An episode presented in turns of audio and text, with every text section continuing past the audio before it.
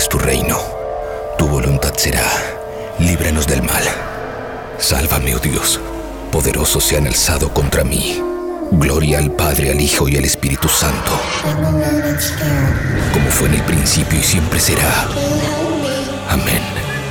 Salva a quienes depositan su confianza en mí. Dios mío, sé para ellos una torre fortificada frente al enemigo. Que el enemigo no tenga poder para dañarlos.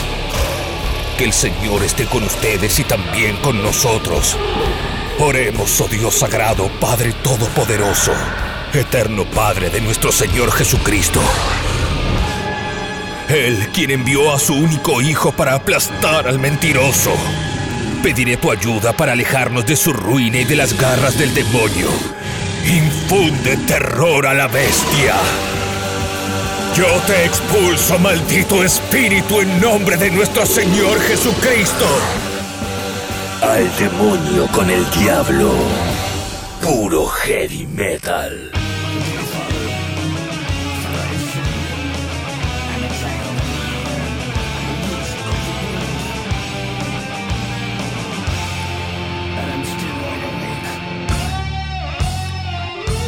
¿Qué tal? ¿Cómo están? Bienvenidos, bienvenidas a un nuevo programa. Cada domingo 22 horas estrenamos al demonio con el diablo. Dos horas de heavy metal desde tabernaodinlive.com. Contenidos que semana a semana quedan disponibles también en la cuenta de la taberna en Spotify y pueden escuchar cuando quieran, donde quieran, lo que quieran.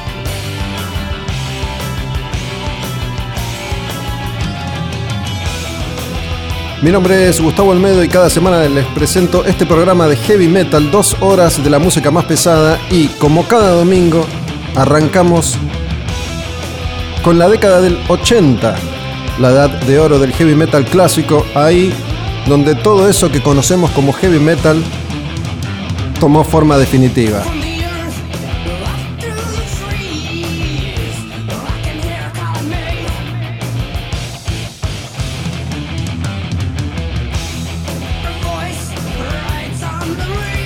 Y llegó el momento de las dos grandes M del heavy metal. Estamos en el año 1988.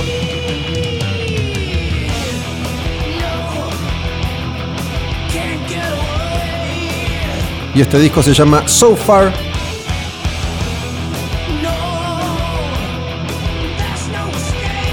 So Good.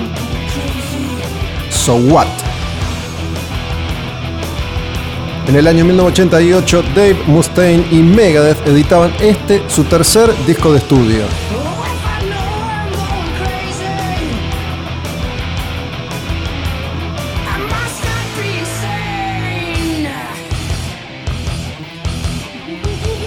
Y empezaban a sucederse los primeros cambios de formación, ya no estaban los originales, los que habían grabado los primeros discos, ya no estaban el guitarrista Chris Poland ni el baterista Gar Samuelson.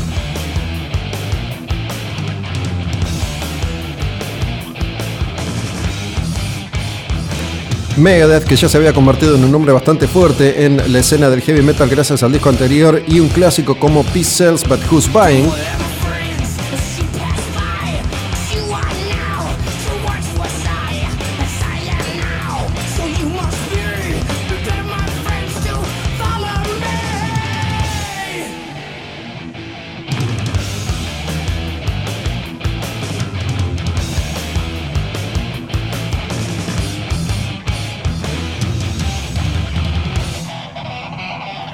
Dave Mustaine entonces contrataba a dos nuevos músicos para la formación 1988 de Megadeth, músicos que no iban a durar demasiado en la banda.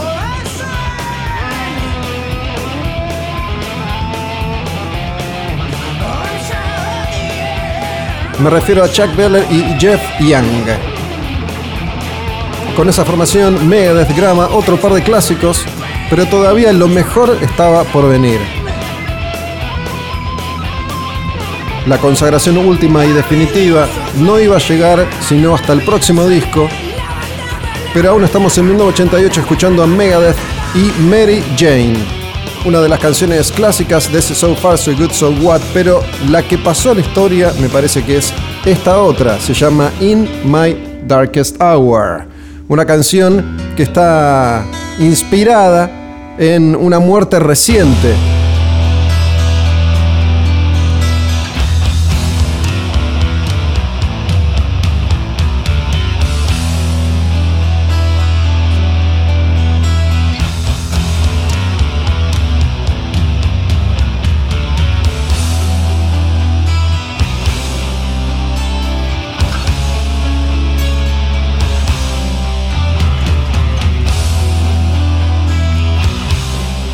Cuenta la leyenda que Dave Mustaine compuso En mi hora más oscura tras enterarse de la muerte de Cliff Barton, bajista de su ex banda Metallica, la otra gran M de hoy.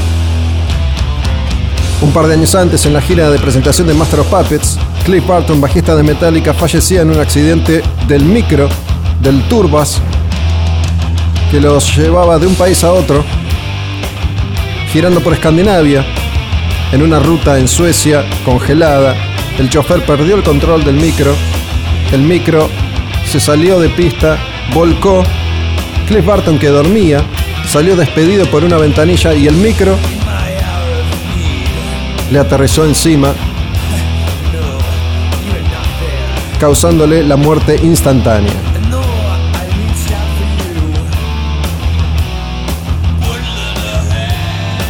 Esta es sin duda la mejor canción de So Far So Good So What un disco efectivo que serviría para dar un paso más en la historia de Megadeth.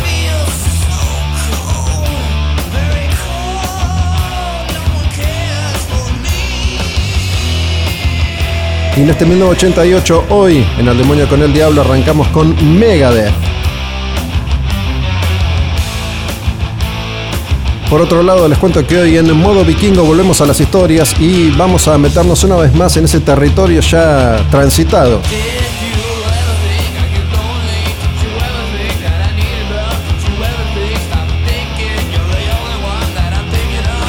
Y mi espacio favorito, el fin del mundo. Hoy vamos a volver a hablar del Ragnarok, pero vamos a contar esa batalla final de todas las batallas con lujo de detalles. Por el lado de las entrevistas con músicos argentinos, el clásico del heavy metal local de hoy va a ser Walter Jardino Temple. Y voy a estar hablando con Walter Jardino de ese disco que él armó, de esa banda que él formó cuando Rata Blanca se separaba hace ya muchos años atrás.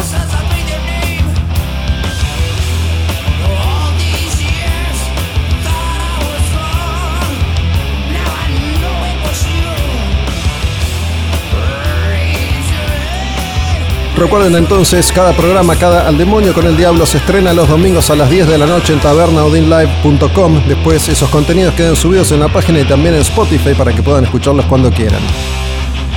En redes sociales, Olmedo Bus, Taberna Live. Y vamos de una M a la otra gran M de hoy. En el año 88, Metallica editaba un nuevo disco de estudio. Un disco que se llama And Justice for All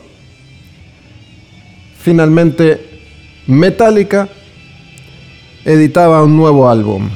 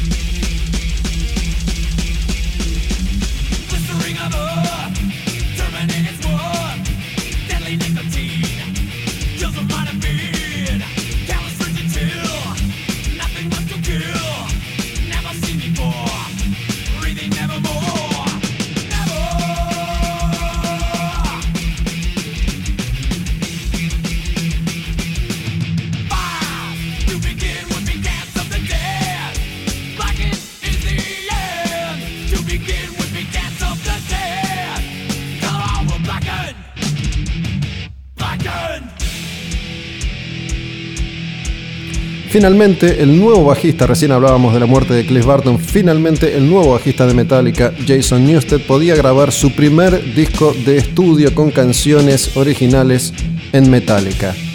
And Justice for All en el año 1988 iba a ser un disco clave en la historia de Metallica porque iba a cerrar una etapa, iba a cerrar una era al tiempo que comenzaba otra.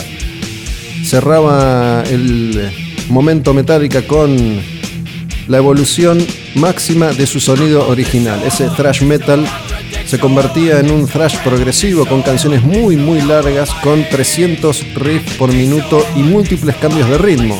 Metallica estaba muy lejos del hit que iba a explorar, que iba a experimentar a partir de entonces con sus próximos lanzamientos. Cerraban así entonces esa etapa más thrashera, más heavy que los había llevado a la cima del heavy metal en el mundo y empezaban una nueva. La formación que incluía a Jason Newsted grababa este su primer disco de canciones originales, sin embargo es un disco que iba a pasar a la historia supuestamente porque el bajo de Jason Newsted no se escucha en ningún momento. Se han tejido una y mil historias a propósito de esto, se han entablado debates, polémicas y diversas conjeturas. Se ha dicho que Lars Ulrich y James Hetfield, los patrones de Metallica, todavía dolidos por la muerte de Cliff Barton, se la agarraron con Jason Newsted como si fuera el chico nuevo de la escuela y lo torturaron durante años haciéndole bullying, incluso en el estudio, bajándole el sonido por completo en Unjustice for All.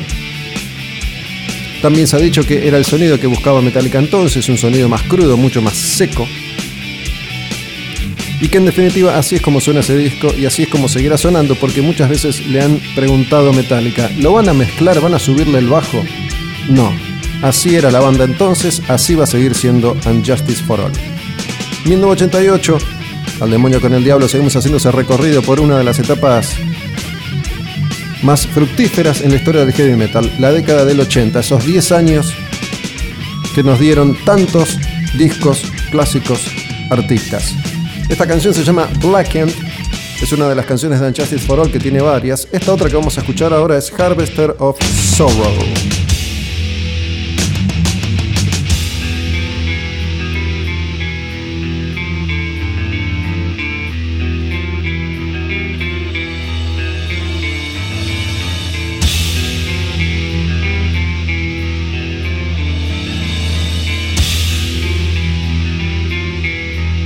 Metallica ya había madurado no solo su sonido, sino también, sino también su, su, propuesta, su contenido. Atrás habían quedado los inocentes días del heavy metal original, esos tiempos de Kill Em All donde le cantaban a las brigadas metálicas. En este caso ya se metían con la cultura, con la sociedad, con la política. James Hetfield iba creciendo como letrista y como cantante.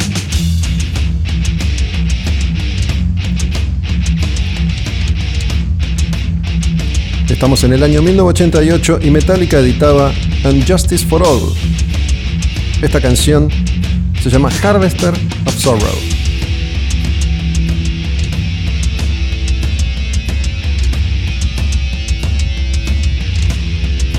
Y a esto me refería hace un ratito nada más. Va un minuto y medio de canción y ya hubo siete cambios de ritmo. Y Hetfield todavía no empezó a cantar. Sin embargo, si prestan atención a una canción como esta, a medio tiempo, pesada,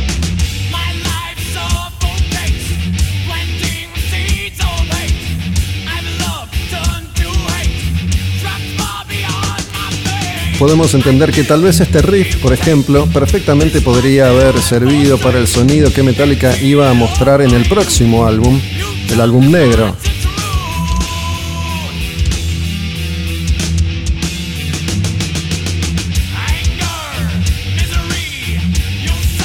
Vamos a ir con la primera canción completa en este programa de hoy. Y es una canción clave en la historia de Metallica por diversas razones. Primero y principal porque es la canción que Metallica iba a elegir para grabar el primer videoclip de su historia. Metallica desde siempre se resistió a las convenciones a los lugares comunes. Ya habían editado tres discos, ya se habían convertido en una banda grande, importante y todavía En la década del videoclip, en la década del heavy metal, en la década de MTV, todavía Metallica no había grabado ni uno.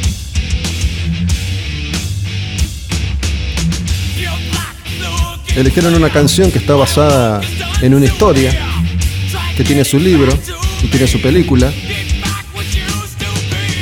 La historia se llama Johnny Got His Gun y el protagonista, herido, pierde todas sus extremidades, no tiene brazos, no tiene piernas, no puede hablar, no puede comunicarse, está postrado en una cama de hospital y lo único que quiere que lo maten, que lo dejen morir y no tiene forma de hacerse entender.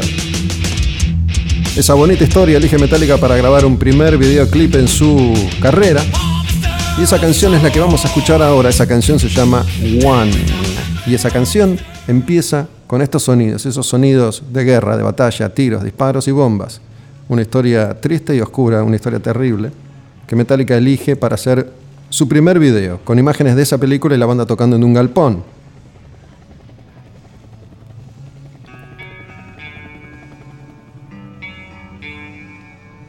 Cada domingo 22 horas estrenamos nuevo programa tabernodinlive.com al demonio con el diablo.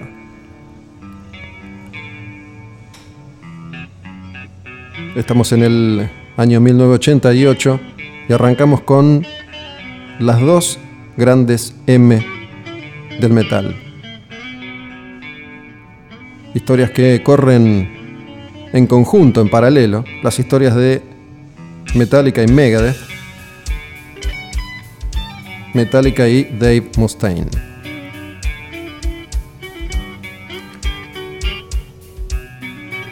Seguimos en un ratito con más canciones, con más discos, con más artistas que en el 88 editaban algunos clásicos de la música pesada. Más adelante modo vikingo y hoy la guerra total, el fin del mundo, Ragnarok. Y después Walter Jardino hablando de Temple.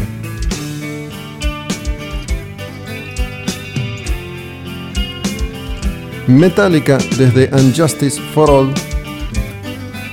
Y esta canción, una de las más conocidas, se llama One.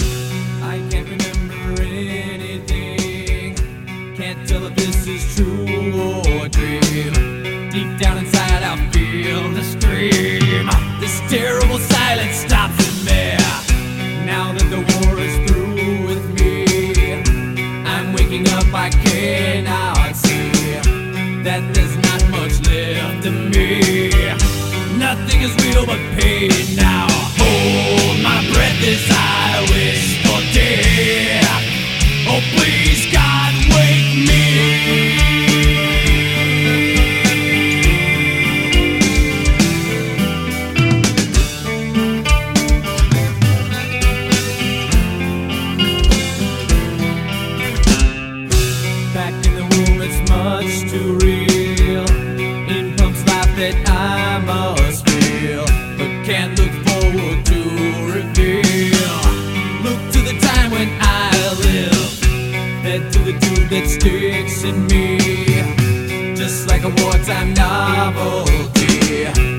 inside the machine that make me be. Cut this life off from me. Hold my breath as I wish for dear. Oh please.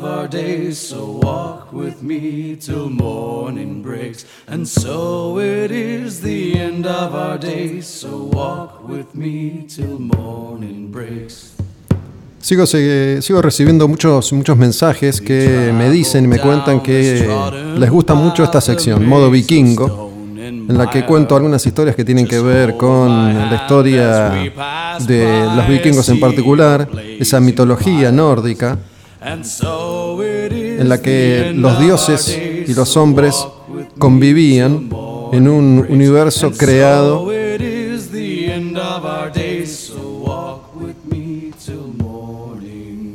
creado con un destino final que estaba marcado, que estaba señalado y no había forma de evitarlo. De eso vamos a hablar hoy en modo vikingo, del Ragnarok. Algo que ya mencionamos en otras oportunidades contando las historias de Thor y de Odín, pero hoy me voy a meter de lleno ahí en la descripción de lo que es el fin del mundo. El destino que está escrito y no puede cambiarse, no puede modificarse. De hecho, la vida estaba marcada por la muerte.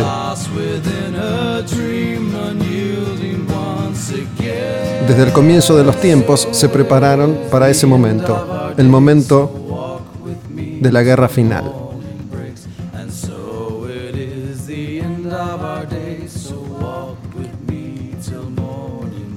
Atravesando distintas eras, la era del viento, la era del hacha, la era de la espada, la era del lobo,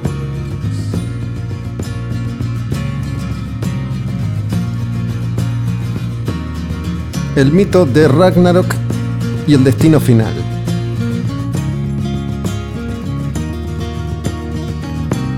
Según esta idea que aparece constantemente en la mitología nórdica, el concepto es el siguiente, ese destino es inevitable. El fin es Ragnarok, la destrucción del mundo que se hace eco en la mayoría de los mitos nórdicos. Y este fin del mundo fue detallado minuciosamente. Lo que iba a ocurrir siempre se supo por todos. Y los dioses se preparaban día a día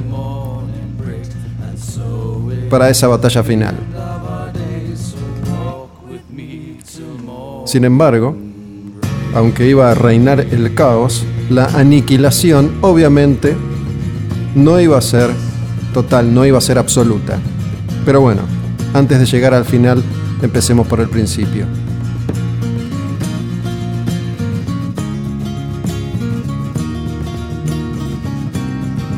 Mientras cuento esta historia, vamos a ir escuchando algunas canciones, algunas bandas. Vamos a sentirnos un poco más vikingos, un poco más paganos canciones, bandas de metal, metal vikingo, que cuentan historias, historias paganas, combinando distintos géneros y distintos tipos de instrumentos también.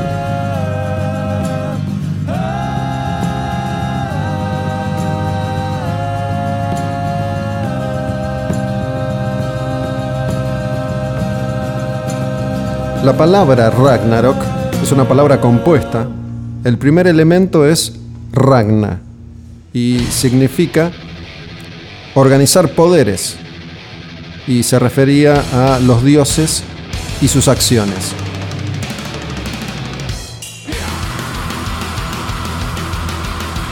La segunda parte, rock, tiene que ver con destino. Entonces, Ragnarok significa el destino de los dioses.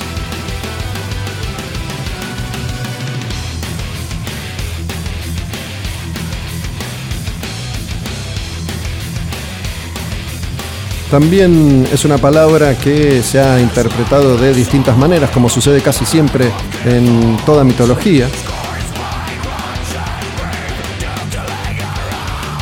Y se han hecho referencias al Ragnarok como el crepúsculo de los dioses. De ahí la canción de Amon Amarth, por ejemplo,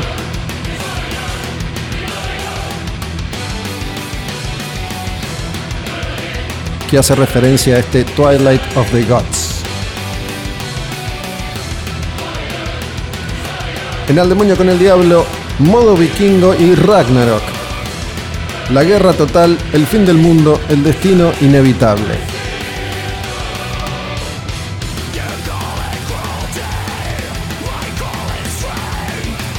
Y siempre se supo este destino iba a suceder como se lo había profetizado lo único que podían hacer los dioses de cara a la destrucción total era mostrarse valientes, bravos, valerosos. Para los nórdicos, el destino es un simple hecho más de la vida, producto de vivir. Algo que no se puede alterar ni se puede evitar. Lo que les queda es una única cuestión, enfrentarlo sin temor, sin miedo. Incluso la muerte, el fin definitivo, el fin último, tenía que aceptarse y tenía que enfrentarse con valor y aceptación.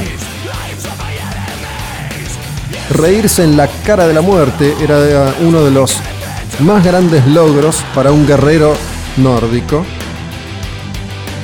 una actitud que podía garantizarle un local, un lugar, un espacio entre los más grandes guerreros de los tiempos.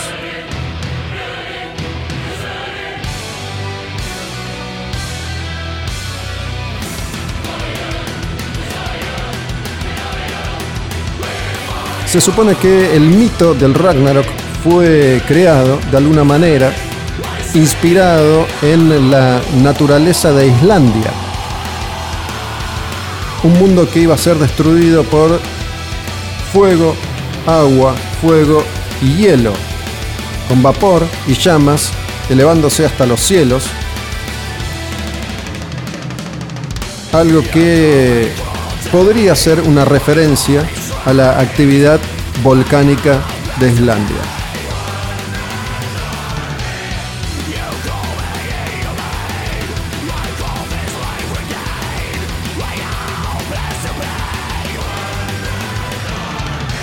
Algunos de estos incidentes naturales que suceden o sucedían en Islandia tienen que ver con la descripción del Ragnarok, donde las montañas eran sacudidas por terremotos, el sol desaparecía cubierto por grandes, enormes nubes de humo, de ceniza, de llamas, de vapor, el hielo que se derretía causando terribles inundaciones,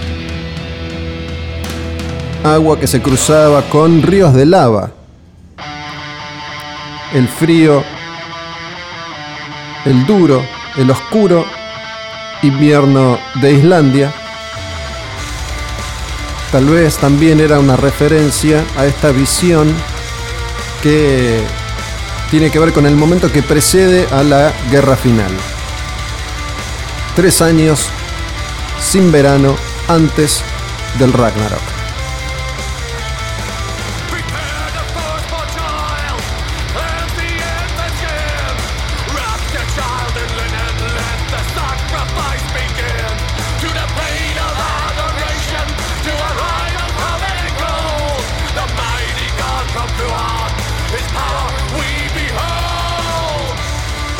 Las batallas iban a sucederse en medio de furias absolutas durante tres años, motivadas por la codicia, hermanos que se matarían unos a otros a sangre fría, sin piedad, no importaba el parentesco,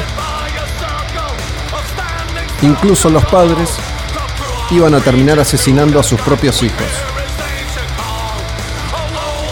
Llega así entonces el terrible invierno que tiene un nombre, se llama Fimbul Winter. Un invierno que iba a acechar a los nueve reinos. La nieve iba a caer de todas partes. Y los nueve reinos se iban a congelar. El hielo iba a cubrir toda la tierra.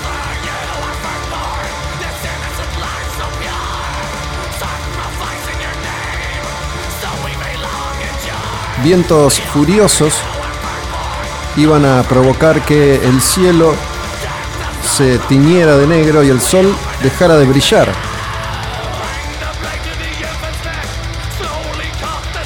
De esta manera, no iba a haber cambio de estaciones y tres inviernos se iban a suceder consecutivamente, sin veranos.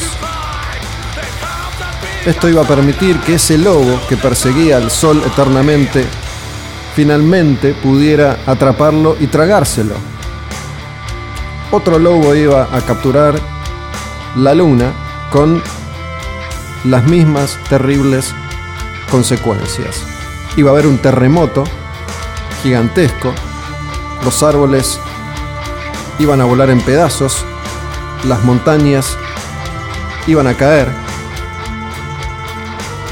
y los grilletes que sostenían a las bestias salvajes se iban a romper, dejándolas finalmente en libertad. Es así como el lobo Fenrir, a quien hemos mencionado ya, y Loki iban a poder escapar para encarar entonces la guerra final. Otro de los protagonistas o de las protagonistas habituales de modo vikingo hace su aparición y es la serpiente gigante de Midgard.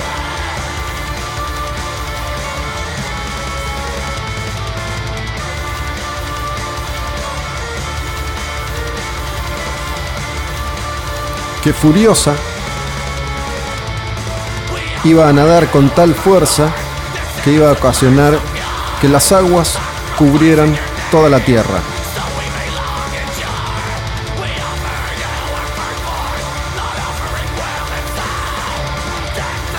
Al mismo tiempo un barco, un barco que se llama Nagelfar. ¿Qué significa Nagelfar? Uña lejana. ¿Por qué? Porque ese barco estaba hecho de las uñas de los dedos, de las manos y de los pies de los vikingos muertos. Durante el Ragnarok, el barco Nagelfar va a navegar transportando las fuerzas del caos que van a luchar contra los dioses. Ese barco, construido con las uñas de los muertos,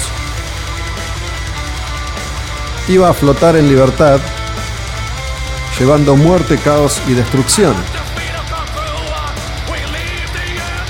En la cultura vikinga, nadie debe morir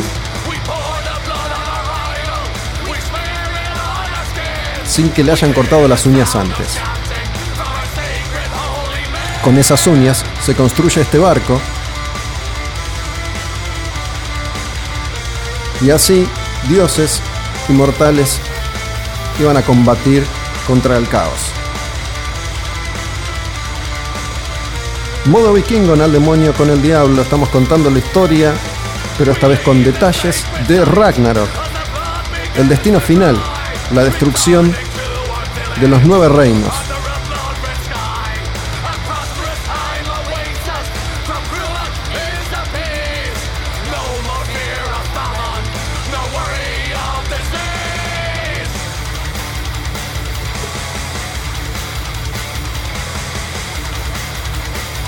Resulta entonces que Fenrir, el lobo, iba a abrir, iba a abrir su boca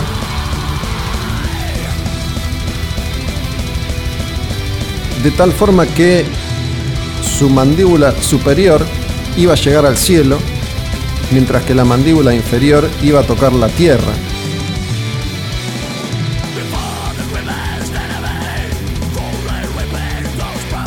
Fuego y llamas iban a salir de sus ojos y de sus fosas nasales. A su lado, la serpiente de Midgard, iba a salivar veneno tan letal que iba a contaminar el cielo y el mar.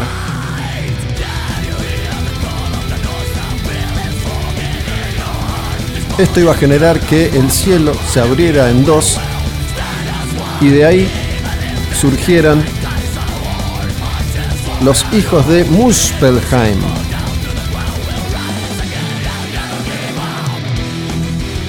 que es el reino del fuego entre los nueve reinos de la mitología nórdica. Es el hogar de los Jotuns, de los gigantes de fuego, los hijos de Muspel, el jefe Surtur. Así que este reino en llamas se va a cruzar con Niflheim, que es el reino de hielo. Los dos reinos iban a mezclarse, fuego, llamas, hielo.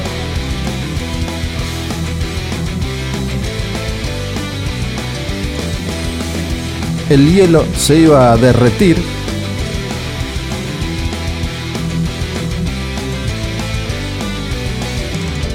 y de esa fusión Ymir iba a nacer. Aquellos y aquellas que escuchan siempre este programa recordarán algunos de estos nombres y de estas historias en entregas anteriores de modo vikingo. Cuando hablamos del disco de Therion, por ejemplo, que en gran medida relata estos acontecimientos. Todos estos capítulos y programas anteriores pueden escucharlos en tabernaodinlive.com o en Spotify, buscando Taberna Odin Live.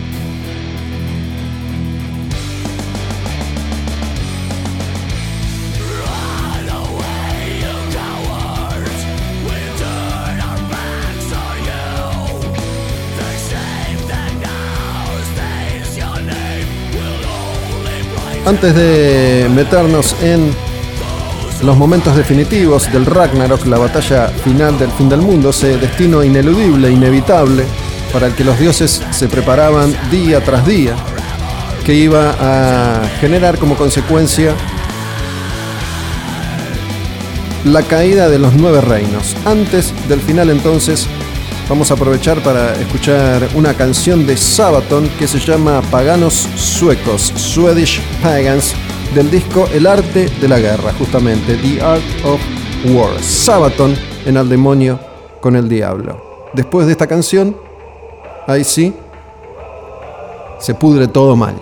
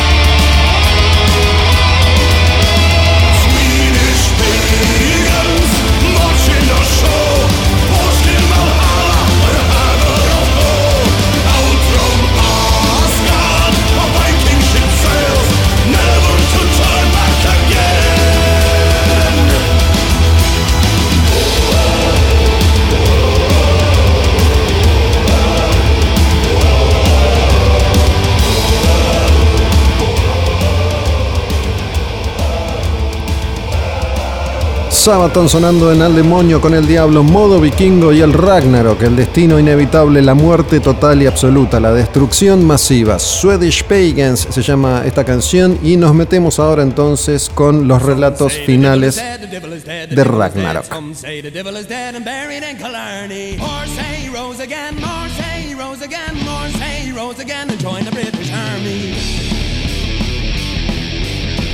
Entonces, los malos se han liberado. Fenrir, el lobo gigante, está libre. Loki está libre.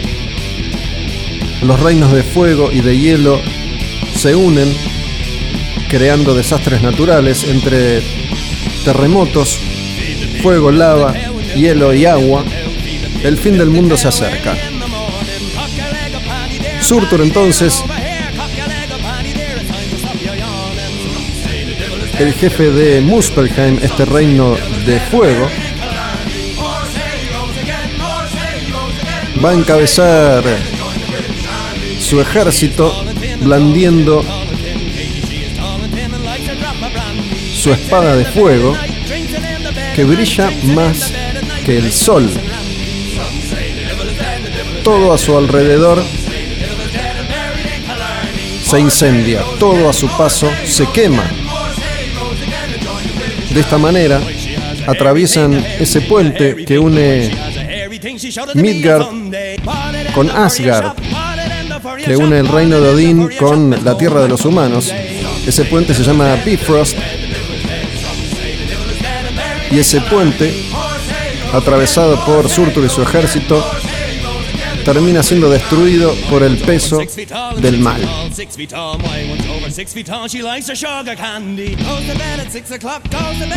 Se dirigen entonces a Vigrid, una planicie enorme donde la última batalla tendrá lugar. Fenrir, el lobo gigante, va llegando acompañado por la serpiente, por Loki y por los gigantes de hielo.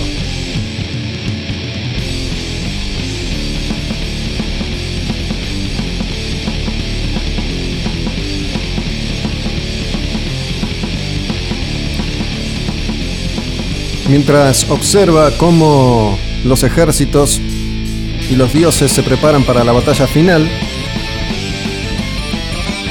Heimdall que lo observa todo, hace sonar su cuerno, un cuerno que se llama Yalarhorn, para despertar a los dioses, que se van a reunir en un consejo por última vez.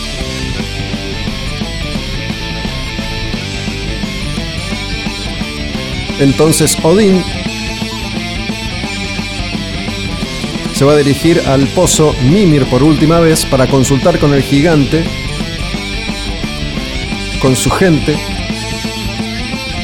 qué es lo que deben hacer.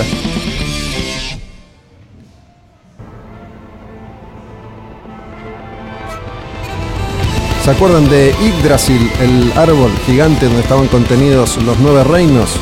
Se va a sacudir y las cenizas todo lo iban Sin embargo, ahí estaban los dioses, sin temor, como siempre, habiéndose preparado para este momento durante toda la existencia. Así es como Odín, al mando de su ejército, iba a tomar las armas para dirigirse a la batalla final. Ahí en ese territorio, en esa planicie llamada Vigrid, donde también se hacen presentes los Einherjer, que son los guerreros muertos heroicamente, aquellos que se habían ganado un lugar en el Valhalla. Ahí va Odín entonces, con su casco de oro, llevando su poderosa espada que se llama Gungi, y Odín iba a elegir a su enemigo. Odín iba a combatir al lobo, a Fenrir.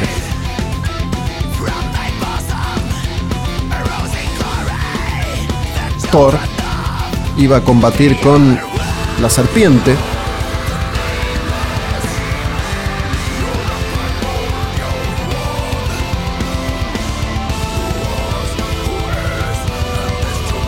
Y ya sabemos que Fenrir derrota a Odín y lo mata. Sabemos que Thor derrota a la serpiente, pero el veneno de la serpiente había contaminado todo. Su veneno había contaminado a Thor, que después de darle muerte con un golpe final de su martillo, Mjolnir da nueve pasos y también cae muerto.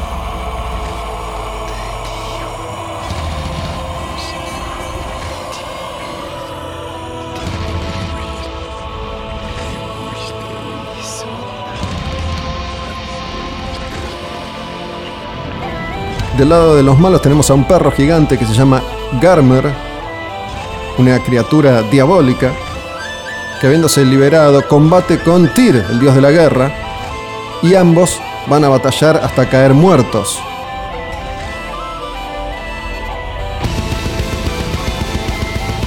Fenrir mata a Odín, se lo traga entero, causándole una muerte horrible. Pero uno de los hijos de Odín, que se había preparado para siempre poder cumplir esta misión, iba a vengar la muerte de su padre usando un zapato que había sido construido especialmente para este momento. Recuerden que todo esto estaba escrito, todos sabían lo que iba a pasar y eso que iba a suceder era inevitable. Este zapato se fabricó con pedazos de desechos de cuero que los mortales usaron para fabricar o reparar zapatos. Ese cuero que sobra se guarda y con ese cuero que sobre se guarda se arma este zapato. Este zapato se calza en uno de los pies de Vidar, hijo de Odín. Ese pie, esa pierna, se posa sobre la mandíbula inferior de Fenrir.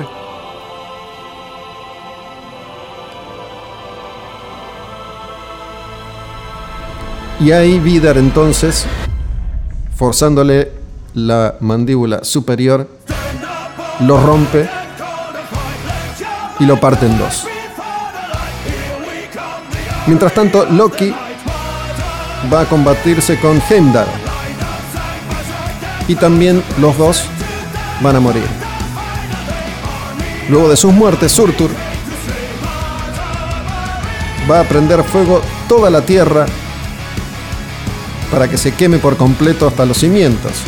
Llamas, humo, vapor van a cubrir el cielo, oscureciéndolo, las estrellas desaparecen y así la tierra se hunde en las profundidades del mar. Terminó Ragnarok, destrucción total, masiva, no ha quedado nada, los dioses han muerto.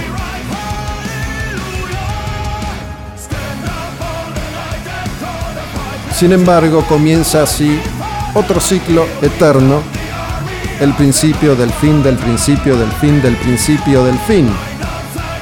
Pues después de la destrucción total, el renacimiento y la esperanza. Una vez que los fuegos han cedido y se han apagado, una vez que los mares se han retirado, emerge una vez más la tierra que volverá a crecer, la naturaleza se abrirá paso y una vez más estará lista para comenzar otro ciclo. Las cosechas serán abundantes. Y los hijos de Odín, los hijos de Thor, que sobrevivieron a la hecatombe, serán ahora los encargados de la reconstrucción.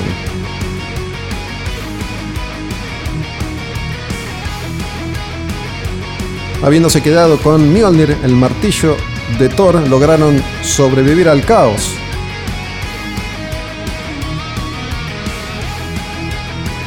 Y así los reinos se unirán para compartir historias y leyendas y comentar qué fue lo que sucedió en tiempos pasados. Y estos jóvenes dioses son los que van a dominar el nuevo mundo y son los que contarán las leyendas de sus padres, de los antepasados, de Fenrir el lobo y de Midgard la serpiente.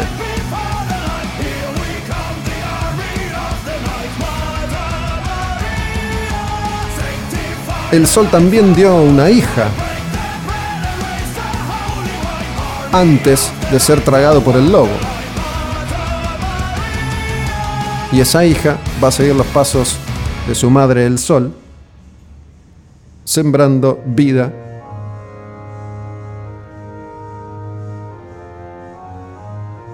por los tiempos de los tiempos, siempre, jamás. El mundo humano será repoblado por dos individuos que habían permanecido escondidos en las cenizas del árbol Yggdrasil durante Ragnarok, la batalla final. Y de esta manera, ante un ciclo que se cierra y otro que comienza, el fin del mundo, como siempre, da lugar a un nuevo comienzo en el ciclo eterno de la vida. Esta es, a grandes rasgos, la historia de Ragnarok. Espero que la hayan disfrutado y espero haberla contado lo mejor posible. Agradezco a todos y todas los que me dicen que les, les gustan estas historias, que son fans de modo vikingo en cada programa, cada domingo a las 10 de la noche cuando estrenamos desde Taberna de Live un nuevo al demonio con el diablo. Vamos a cerrar entonces este modo vikingo con otra canción. Una canción de Corpiclani que se llama Gooden Pins, que está en el disco Espíritu del Bosque. Y todas estas canciones que fueron sonando mientras yo contaba esta historia tienen que ver con el espíritu, la fantasía, la mitología nórdica, ese destino ineludible que es el destino que nos espera a todos, el de la muerte para un nuevo renacimiento. Modo vikingo entonces al demonio con el diablo y esta canción de Lani que se llama Gooden Pins.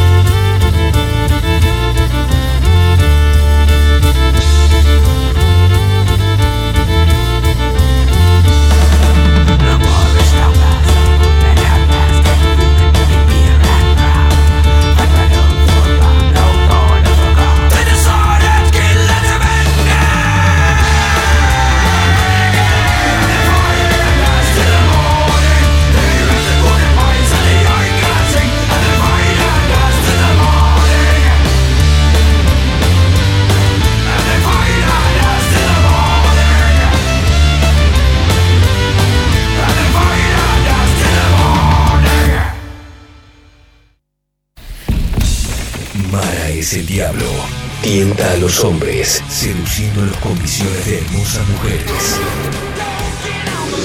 Sus hijas. Al demonio con el diablo. Puro heavy metal.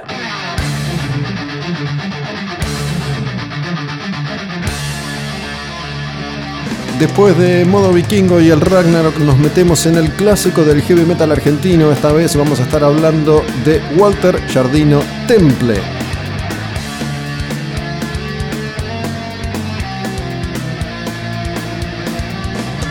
Ese proyecto que armó Walter Jardino a fines de los 90 cuando Rata Blanca terminaba separándose después de la edición de 7 ese único disco que Rata Blanca grabó con eh, Gabriel Marián en voces, un disco más jarroquero, más pop, más accesible.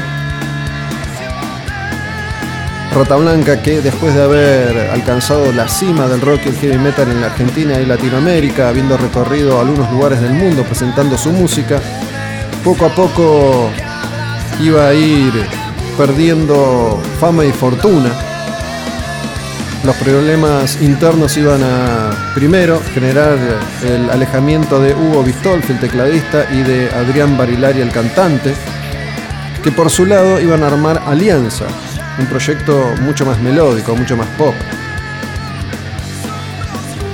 Rata Blanca iba a seguir un tiempo más, primero con Mario Ian, que iba a grabar un solo disco, Entre el cielo y el infierno, mucho más heavy y después Gabriel Mariano. Finalmente, los históricos se dan cuenta que así no se puede seguir y la banda durante un tiempo iba a dejar de funcionar. Y Walter aprovecha para armar un nuevo proyecto que es Temple y con Walter Jardino vamos a hablar hoy de esta etapa en su vida, en su historia, en su carrera. Iba a buscar músicos, músicos del under, del metal argentino, Norberto Rodríguez iba a ser el cantante seleccionado.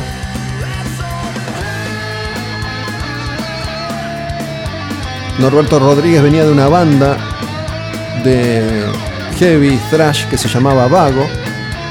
Y el baterista iba a ser Martín Carrizo, que hacía poco había dejado Animal y antes de sumarse a la banda de Gustavo Cerati, iba a grabar este primer disco, único disco de Temple, y tocar algunos shows en vivo, incluyendo la presentación oficial en el Teatro Maipo.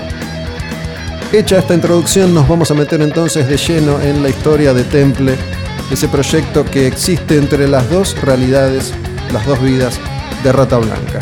Así que, Walter Jardino Temple, heavy metal argentino, hoy en El Demonio con el Diablo. ¿Qué haces, Walter? ¿Cómo andas, loco? ¿Qué haces, Gustavo? ¿Qué tal? ¿Todo tranquilo? Sí, sí, demasiado, pero bueno.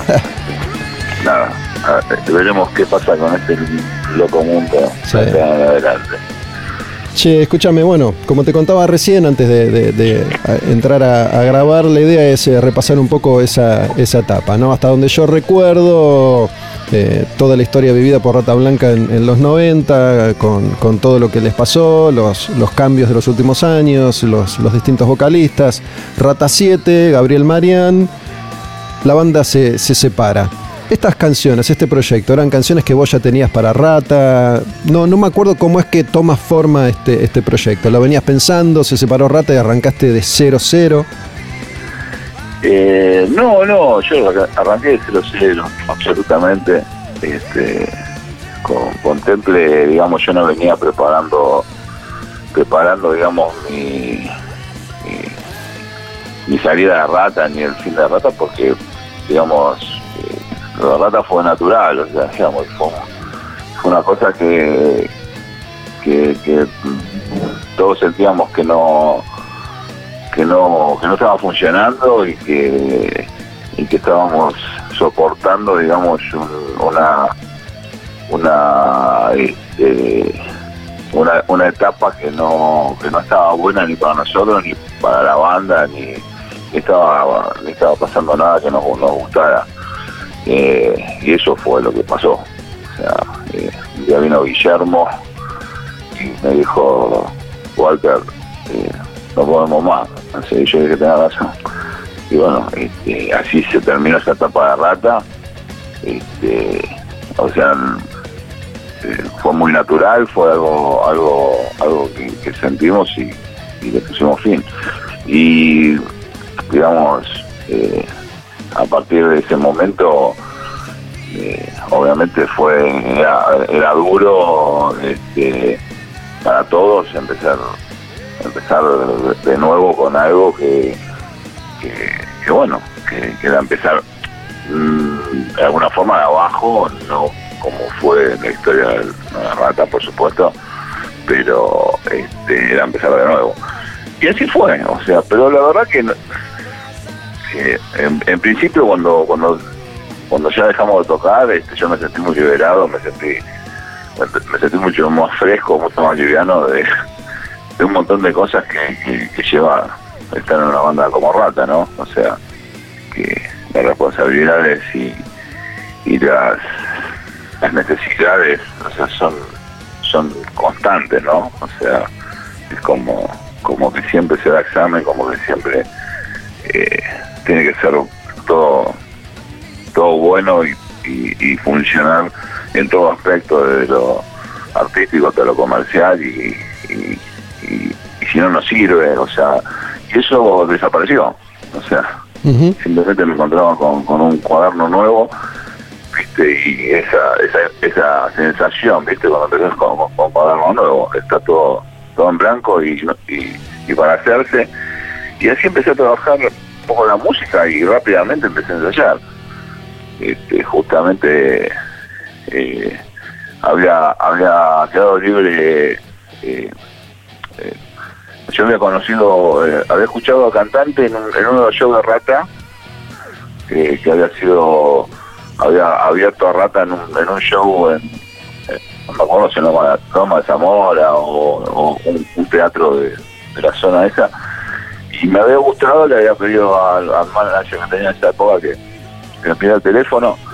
Eh, y después o sea también estaba libre este Carrillo eh, y bueno empezamos empecé a armar una banda y rápidamente la pude la pude armar rápido, ¿viste? Y empecé a trabajar en, una sala por San Isidro.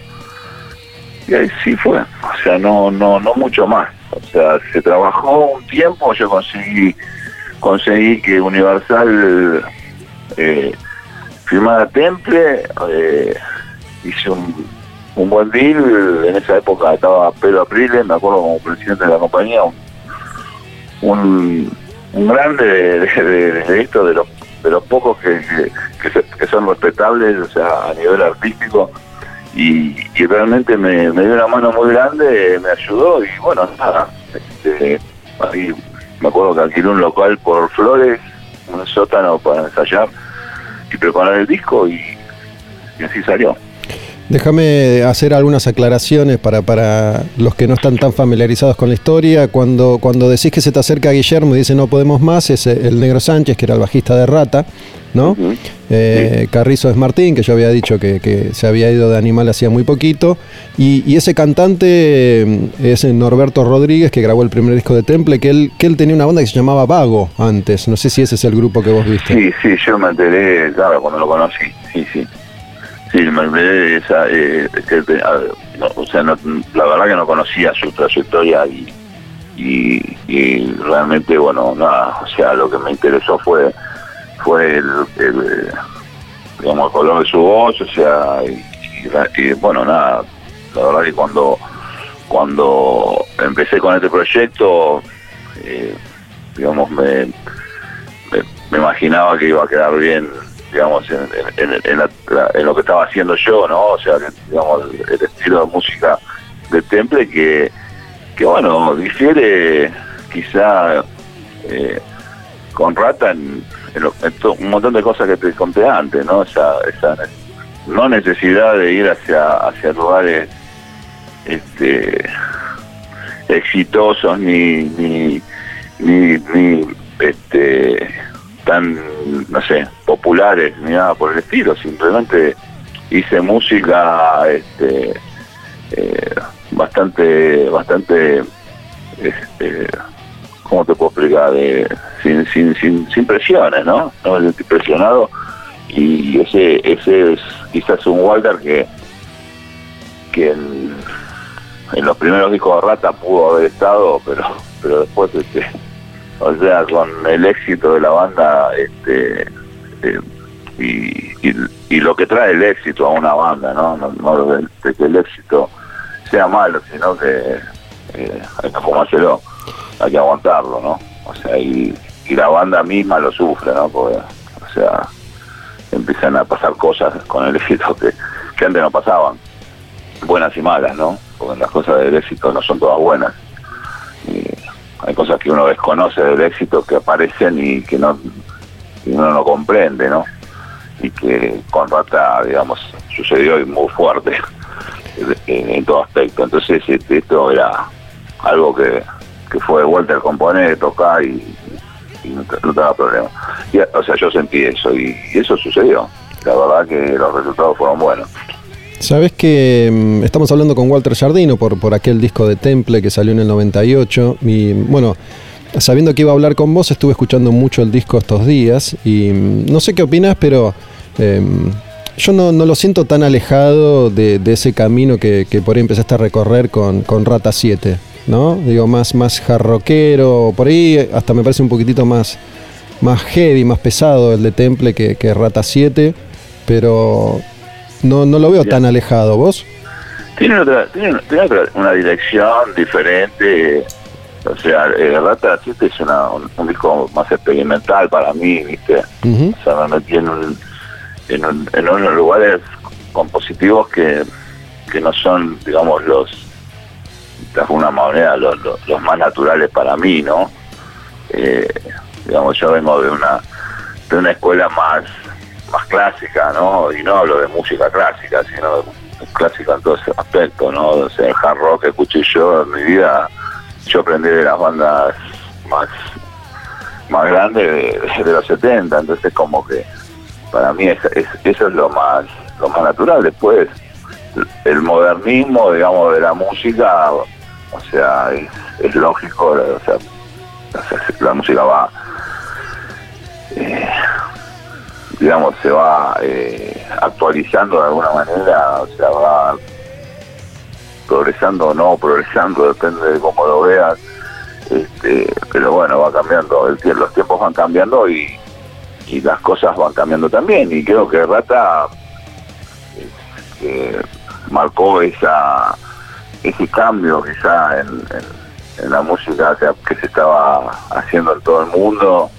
y, hasta un poco a, veces, o sea, hay gente que me dice que se adelantó un poco ese disco, ¿no? A lo que pasaba también, eh, quizá eh, era más actual, digamos, de lo que pasaba afuera que lo que podría haber pasado acá, ¿no? en, en, Argentina.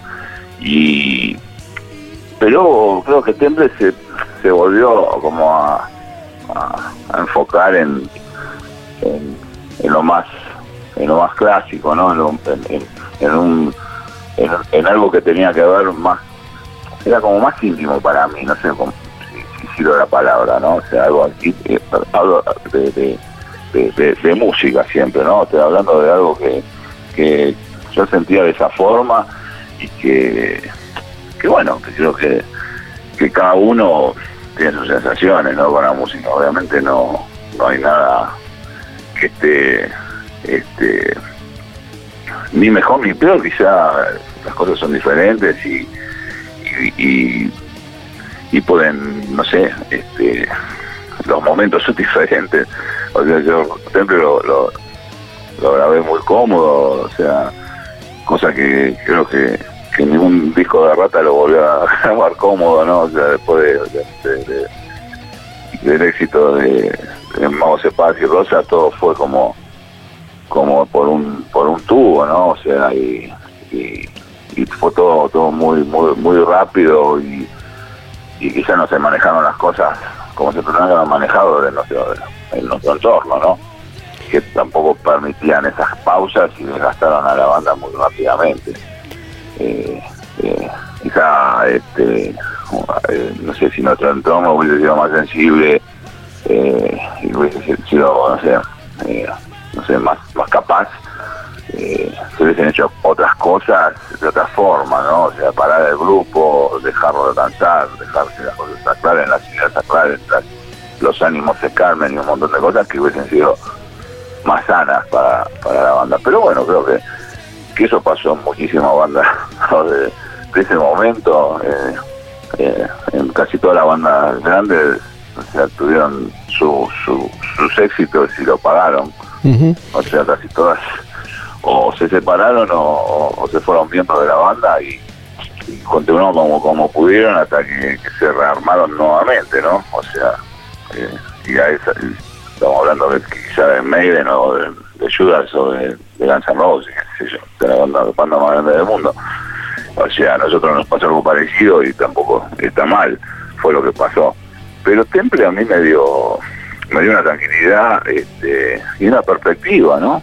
Creo que los resultados musicales fueron buenos, que es lo más importante eh, para mí, siempre, más allá de, los momentos, no sé, de las cualidades de cada disco, siempre busqué eh, eso, ¿no? Que, los discos con los tiempos maduren y, la gente lo, lo, rescate y lo vuelva a escuchar y sienta sienta que está bien, que está todo en su lugar, no, no que, que, que haya una una desilusión o decir, ah, pero esto antes me parecía mejor, o, sea, no, que pase lo contrario, que diga, che, que bueno, esto la verdad que me gusta más que antes. Sabes que justa, justamente teniendo en cuenta eso y, y apelando a la sensibilidad, como dijiste hace un rato, eh, escuchando el disco ahora eh, entero y, varias veces, siento que, el disco me, lo entiendo mucho más ahora que en su momento, porque bueno, tratando a veces de, verme a mí mismo también en, en, la época, ¿no? Los 90 fueron una década de, como vos venías contando, de, profundos mm. cambios y todo, todo aquello que en los 80 había significado algo se, se rompió, se transformó y era lo nuevo, los 90 era, pasaba por otro lado, pasaba por, por Pantera, Fear Factory, con Limp Bizkit, era, era otra cosa. Y, y no sé, me, me, doy cuenta que no, no pude yo, y seguramente mucha gente también, apreciar Temple en, en su magnitud en ese momento porque estaba en otra. Yo creo que sí, que es lógico. Yo creo que, digamos, la música eh, giró y no para o sea, para un lado, digamos, alegre, o por decirte una, o sea, los 80 eran, divertidos, eran, intensos, eran virtuosos. Sí, los 90 depresivos, sí. Claro, los 90 fueron depresivos, o sea, no tan virtuosos, porque la verdad que los músicos de los 90, digamos, no, no, apelaron a, a su al virtuosismo musical, sino apelaron a, a sus sensibilidades, a a los productores, o sea que hacían sonar muy bien las bandas que, quizás sin productores no hubiesen sonado. Este, los talentos, bueno, sí, qué sé yo, puedo hablar otro tipo de talento, estamos de acuerdo. Eh, que no todos tienen que, ser excelentes guitarristas y tocar perfecto, yo no digo eso, pero eh, era todo bastante bastante raro, eh, era como una una contrarrevolución sobre la misma que había dado, no sé, el, su mejor momento del rock, del hard rock de los 80, era como también ir contra eso, ¿no? Lo que pasó en los 90. Este, qué sé yo, cosas que pasan, ¿no? O sea, me parece que las personalidades de, los, digamos, de los, de los músicos en ese momento también eran muy diferentes a a la de los 80, los 80, o sea, los rockstar eran, no sé, tipos, no sé, más emparentados con, con, cuestiones, eh, no sé, más divertidas y hasta superficiales, yo no, digo que no, ¿no? O sea, este, muchas veces este, eh, pienso que, que, que, jarro de los 80 se lo come también, eh, digamos, eh, la parte más, eh, ¿cómo te podría decir? Eh, sí, sexo, drogas, y, sexo, drogas y rock and roll. La, claro, viste, la parte friola de, la fotito, de la, de, de los pelitos, de, la ropita, o sea, todo ahí, viste, o sea, llegó un momento que era, o sea, era ridículo. O sea, yo creo que, que llegó un momento en donde, en donde las cosas se, exageraron de una manera, o sea, y, la imagen pasó a ser demasiado, ¿entendés?, sobre eh, la música misma. Eso no le pasó a los, a los grandes, grandes, ¿no? O sea, digamos, los más grandes qué sé yo, o sea, hicieron su, trabajo y quedaron en un lugar, pero bueno, todo se fue exagerando hasta un punto en donde ya, ya se había perdido un poco, ¿no? El, el, el, espíritu, digamos, más importante que es ser, ser buen músico y etcétera, etcétera. Y yo creo que, que, que los 90, o sea, fueron en, en gran parte eso, o sea, una respuesta a, basta, basta, esto ya estábamos O sea, eh, hablemos de otras cosas que me pasan que son no son todo lo lindo que le pasa a ustedes. O sea, este, eh, no está mal, no está mal, o sea, me parece que, que fue lo que pasó y que, siguió, pero como decís, eh, los que veníamos con, con esta historia, o sea, incluyo, no sé, a, al mismo como o sea que de alguna manera se retiraron prácticamente durante años, o sea, a esperar que pase. O sea, y, volvieron después, bueno, cuando cuando vieron que, que, el asunto, digamos, estaba para para que la gente volviera a escucharlos o, o redescubrir, o sea, etcétera, etcétera, porque creo que estuvieron unos cuantos años sin tocar.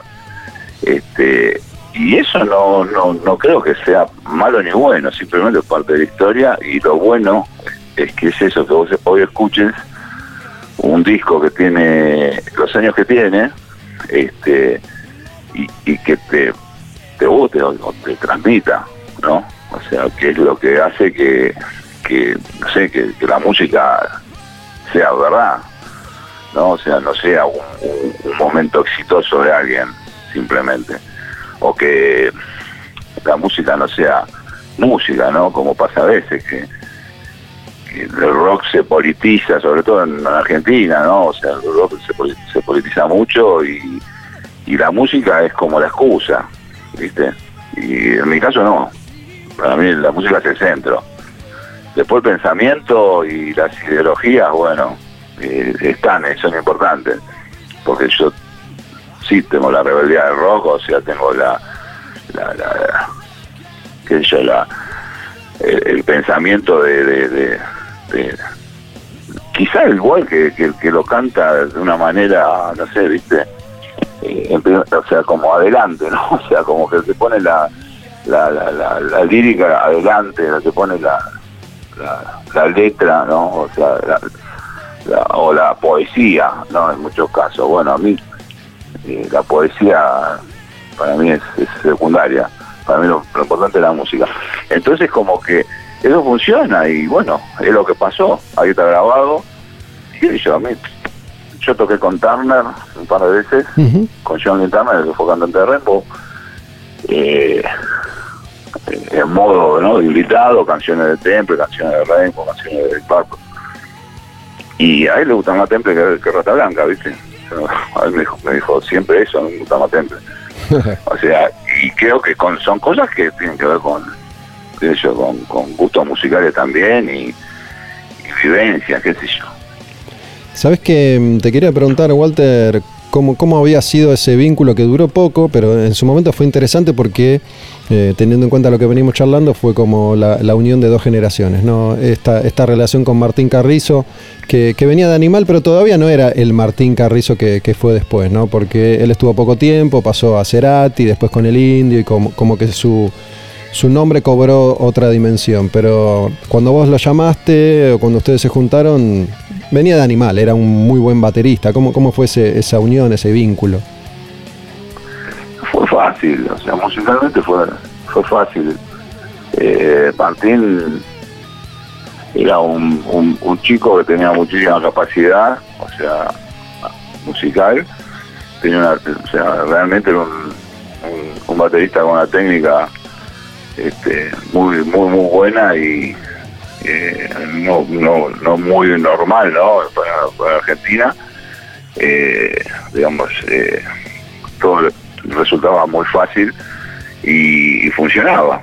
O sea, creo que no ensayamos mucho eh, y creo que, no sé, hasta se pueden haber hecho mejor las cosas. O sea, hoy lo, lo, lo, lo puedo, lo puedo este, decir, o sea, quizá este, podría haber sido un poco más este, arreglada la parte de batería, este, pero bueno, el, resultado fue bueno, o sea, que eso es lo que importa, eh, fue lo que lo que todos escuchamos y, y, sirvió y alcanzó.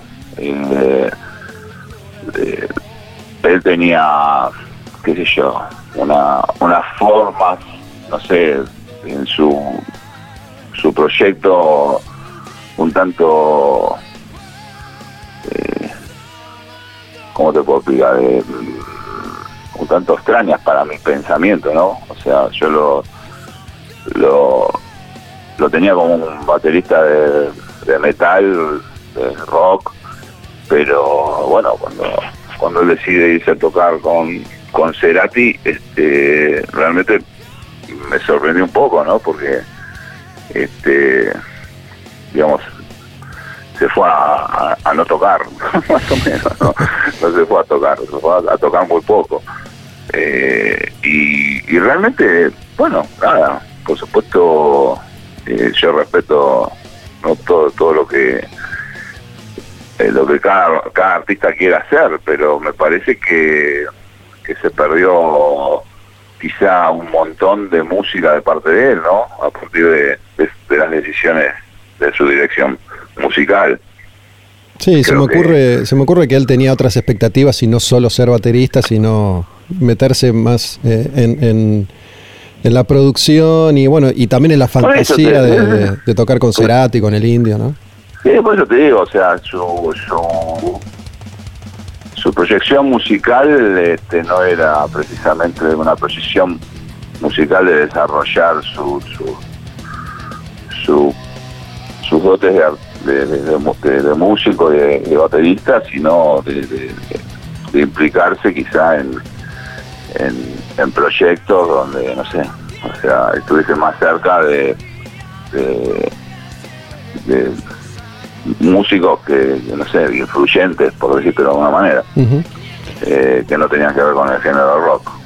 O sea, aunque el indio, a ver, eh, eh, podemos decir que hace rock, pero bueno, no, no, no hard rock. o sea, hace rock, digamos, este, argentino, por decirlo de alguna manera, ¿no?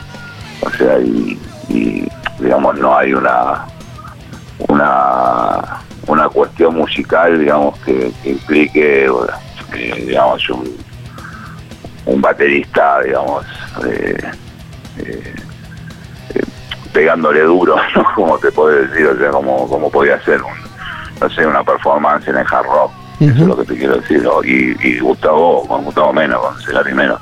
Claro. O sea, prácticamente no tocó en ese disco. O sea, se tocó muy poco, digo, fue algo, algo algo básico. ¿no? Este, cuando Martín tenía para, para erigirse como uno de los históricos de, la región. Y, o sea, no lo, no, lo puede hacer como diciendo estuvo con, ¿no?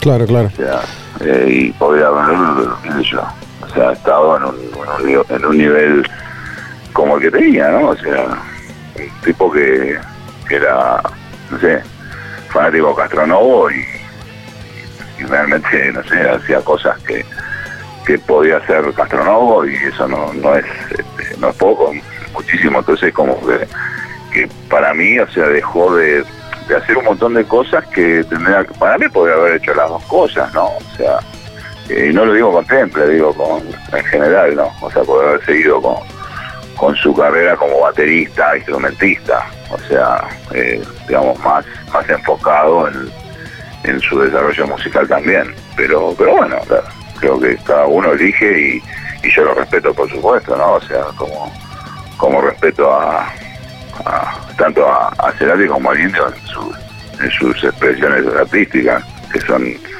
este, correctas y, y, valederas, por supuesto.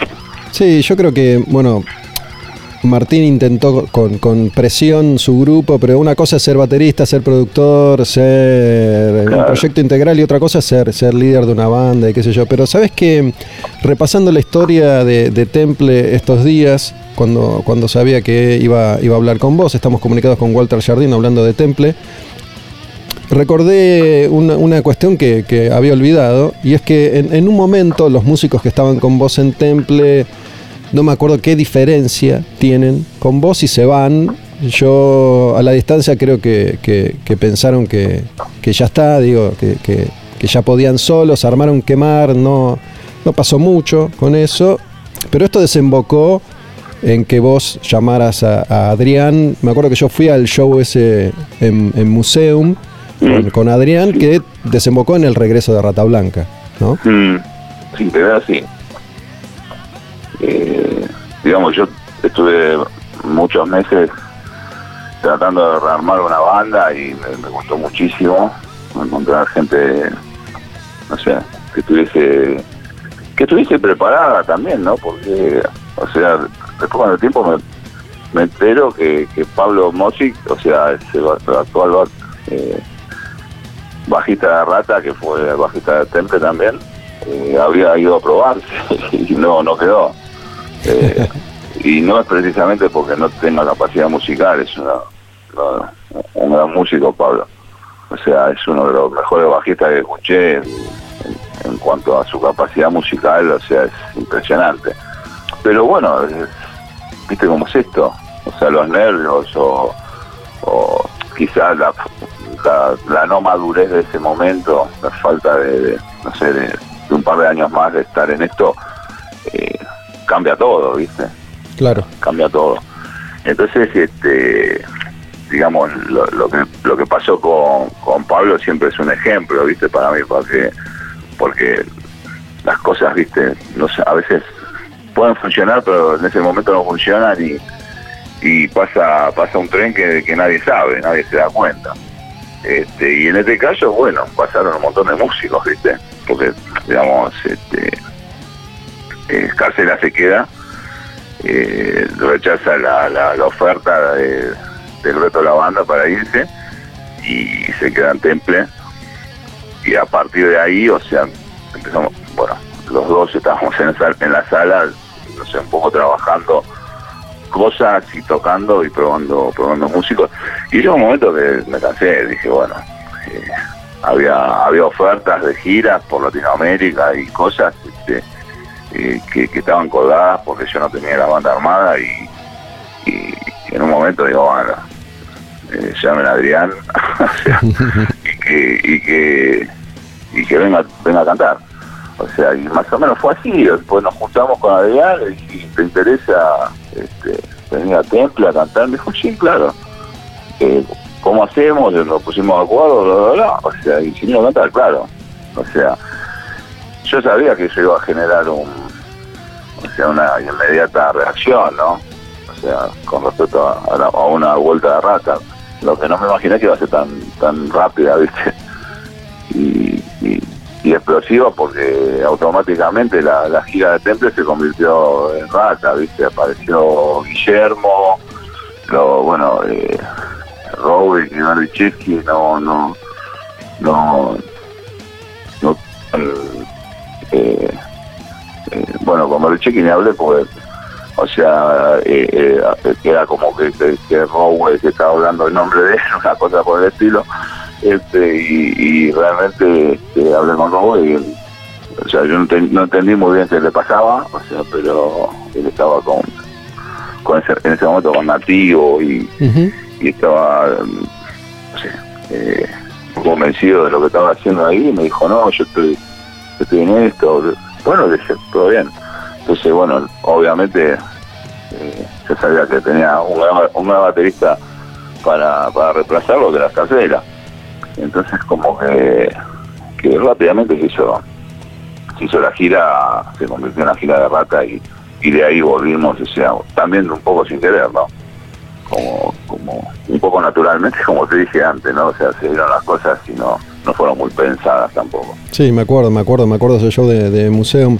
Walter, bueno, antes que nada te, te agradezco mucho estos, estos minutos para, para hablar de, de ese momento en particular y le, quiero poner una, una nota de color. Hay algo que yo conté muchas veces que, que- tiene que ver un poco con, con lo que hablamos hace un ratito sobre cómo en, en lo personal vi a Temple cuando apareció, ¿no?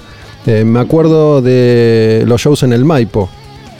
No, sí, claro. Los shows en el Maipo todavía estaba Martín Carrizo, yo, yo Claro. era bastante amigote de, de Martín y Martín me, me invitó, yo fui a ver uno de los shows en, en el Teatro Maipo de, de Temple y me acuerdo que creo que fue un viernes, un sábado y yo al domingo siguiente hacía, hacía tiempos violentos el programa y lo que recuerdo es que yo dije que, que, bueno, que la banda estaba buenísima, que sonaba bien, todo, pero que, había dicho que vos hacías muchos solos y, no sé qué camisa tenías puesta, ¿no? La- las típicas boludeces que se, decían en, ese momento, y vos te, te enteraste y te recalentaste. Y, y me, me llamaste y me dijiste esto, loco, viniste a mi show, te invité al backstage, te comiste todo en el catering y me criticaste y yo te digo, en ese momento no sé qué te dije, pero digo, sabes que tenés razón, porque me, me llevé puesto tu catering, Walter. no sé si vos te acordás de eso, pero yo siempre me acuerdo y me Bueno, parece muy divertido. Me, me debes una cena, no tengo problema. O sea, son cosas, son cosas de pendejo. O sea, yo creo que, que, que, que yo tuve que, que lidiar con algunas cosas que, que después, qué sé yo, eh, yo creo que, eh, ¿cómo te puedo explicar? Hasta, yo me banco hasta, eh, no te digo enemigos, pero me banco la gente que, que, hace las cosas de corazón, ¿viste? ¿Entendés? O sea, y, si yo hablo con vos y te doy esta nota, porque yo creo que vos sos un tipo que, que reflexionás, ¿entendés? O sea, sobre las cosas. Y eso es importante, porque todos somos pibes, o sea, en algún momento pudimos hablar alguna boludez o, equivocarnos, de la mano quizá de cosas que son extra musicales o, cuestiones personales que uno a veces ni comprende, ¿no? O sea, porque yo realmente en este país me, me como películas, ¿no? O sea, increíbles, ¿no? O sea, cuando, no sé, hago, eh, hago una nota internacional donde se pueda opinar o algo por el estilo, digamos, la- los agresivos son los argentinos. ¿entendés? O sea, los de afuera son todos, son toda gente, o sea, todo respetuoso, toda gente opinando y valorando y un montón de cosas, y lo que, lo que no funciona desde acá. Entonces como que nuestra idiosincrasia, nuestra personalidad es bastante complicada. Y si, pero ¿qué pasa? Te voy a repetir. Yo puedo entender eh, los momentos de cada uno y, y no tengo pelos en la lengua. O sea, la verdad, no tengo ningún como te dije, te llamé, te dije lo que te tenía que decir, como y si no te lo digo es porque paso de vos y no te quiero ver más. O sea, y la verdad que, que a mí me interesa eso. Como me interesa que la gente, viste, diga, che, la verdad que eh, sinceramente esta banda, no sé, hacía mucho que no la escuchaba o nunca la escuché y me parece que eso está bueno. Lo que sucede es que cuando eso se, se vuelve una costumbre eh, eh, general, ¿no? Eh, hay una cosa que pasa, que la cultura sufre, ¿viste? La cultura musical, o sea, suena medio viejo la cultura musical, pero la cultura musical es lo que nos lleva a escuchar una banda nueva también, moderna, ¿no? Que hace bien las cosas y no está montada sobre humo, ¿no? Y que creo que en Argentina se lo, ciertas cosas fueron como perdiendo su verdadero espíritu y como lo perdió en su momento la rock and pop, ¿no? O sea que, que eran todos más campeones que, que, que los Rolling Stones, ¿viste? Y que vos decís, ¿cómo, cómo, cómo, qué hace con esto? ¿Entendés? ¿Cómo, cómo, ¿Cómo tratás con esto? O sea, ¿de qué se trata? O sea, muchachos, o sea, el que toca la guitarra soy yo. O sea, ustedes tienen- están en el otro lado. O sea, ¿a- ¿trabajamos juntos o, o, se- o sea, o, o no sé, o Pergolini es más, es rockstar que todo el mundo? ¿Entendés? no, no, está bien, para mí no es así, o sea, cada uno tiene que ser quien es y ocupar el lugar que tiene que ocupar. ¿Entendés? Y creo que es bueno que vos, no sé, con, con los años digas, ¿sabes qué? Escuché esto, escuché esta canción, escuché Temple y realmente en, su momento no, no, no, tuve la capacidad de, darle el lugar en mi vida que le tenía que dar para escucharlo porque estaba lleno de otra cosa. Está bueno, te entiendo, y hoy lo escuchás y decís, la verdad, está bueno. A mí me sirve, ¿eh? A mí me gusta. Sí, o sea, porque al final la música es eso, ¿viste? De una, de una. Y como para cerrar te digo que, que después de, ese show en Museum que, te conté que, fui, cuando estuvo Adrián y, termina en la vuelta de rata, em, yo, yo fui cambiando rápidamente de, postura y, y, los banqué siempre, te banco siempre, desde que volvió rata. Eh, tenés todo mi respeto y, te aseguro, no sé si lo sabes o no, pero con el paso del tiempo yo, yo eh, en, esta, en esta sección misma hablo con muchos músicos y, te aseguro que se, te reconoce lo que, lo que vos hiciste, digo, en muchos aspectos el tiempo te dio la razón y, y como, como primer músico de, hard rock, heavy metal en la Argentina que intentó hacer las cosas bien y te aseguro que hoy hablo con mucha gente que por ahí en su momento te, pudo haber criticado, qué sé yo, que, te reconoce y te respeta. Sí, yo creo que a mí me, gusta lo que me decís porque la verdad que yo nunca tuve otra otra intención que, hacer las cosas bien y que lo que yo haga bien, o sea, o hice bien, beneficiar a los demás. ¿eh? Yo no, no soy de los que de los que miran de arriba a nadie, o sea, nunca lo fui, aunque parezca lo contrario, ¿no? Porque todos tienen, se creen que porque yo no sé, no soy simpático, eh, o soy agreta, o soy intenso, eh, tengo mala onda, ¿viste? O soy mal educado, o soy, no sé, de menospreciar a la gente, nada que ver, que me conoce, el que me conoce de verdad, o sea, sabe quién soy yo, o sea, no soy fácil, claro, obvio, no soy fácil, soy un tipo, un tipo que exige, un tipo que, que, hace lo que tiene que hacer ¿entendés? Que soy medio sanguinario, está bien, pero de eso se trata. Si no, no hubiese hecho lo que hice y no sería quien soy. Y no nada más por tocar la guitarra, o sea, bien. Eh, yo no estoy en el, lugar que estoy por tocar la guitarra de nada más, hice un montón de cosas y me enfrenté a un montón de cosas y me sigo enfrentando a un montón de cosas.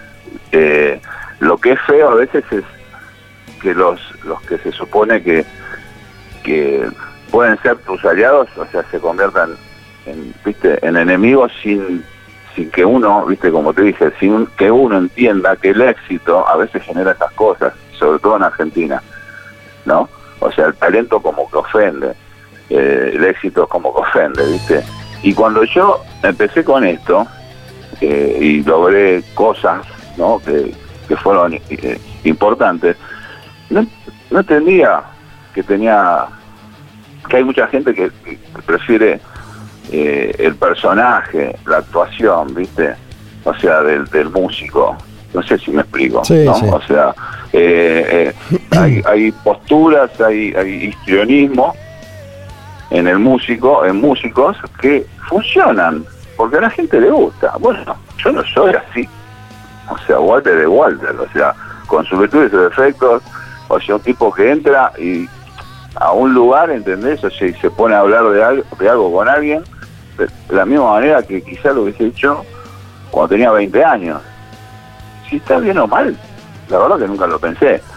O sea, si me sirve porque eh, me pueden quedar más, más o menos, nunca lo pensé. O sea, si me, o sea, si me, si no me sirve porque eso resulta que me baja del pedestal del rockstar y porque le doy confianza a alguien que no tampoco lo pensé.